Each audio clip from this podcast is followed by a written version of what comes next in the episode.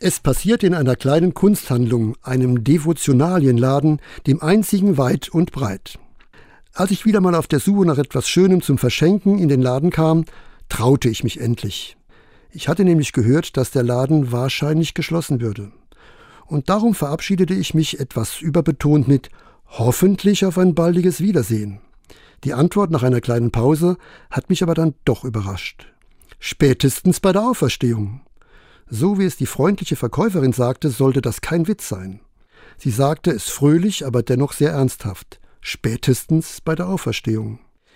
Wer heutzutage außerhalb von Kirchenmauern von Auferstehung redet, vom Leben nach dem Tod, der erntet nicht selten Spott und Unverständnis, bestenfalls ein mitleidiges Lächeln. Sag mal, glaubst du das wirklich? Du bist doch sonst so ganz vernünftig, sagte mir ein Kollege, dem ich die kleine Begebenheit erzählte. Ja, ich glaube das wirklich. Ich glaube, dass dieses Leben längst nicht alles ist, dass meine Sehnsucht nach Leben hier nie erfüllt sein kann und dass die Zeugen der Auferstehung Jesu, Frauen und Männer der ersten Stunde, weder verrückt noch unvernünftig waren.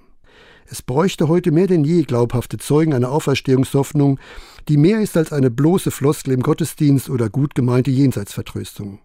Überzeugte Zeugen sehen mitunter so unscheinbar aus wie die Verkäuferin in der kleinen Kunsthandlung.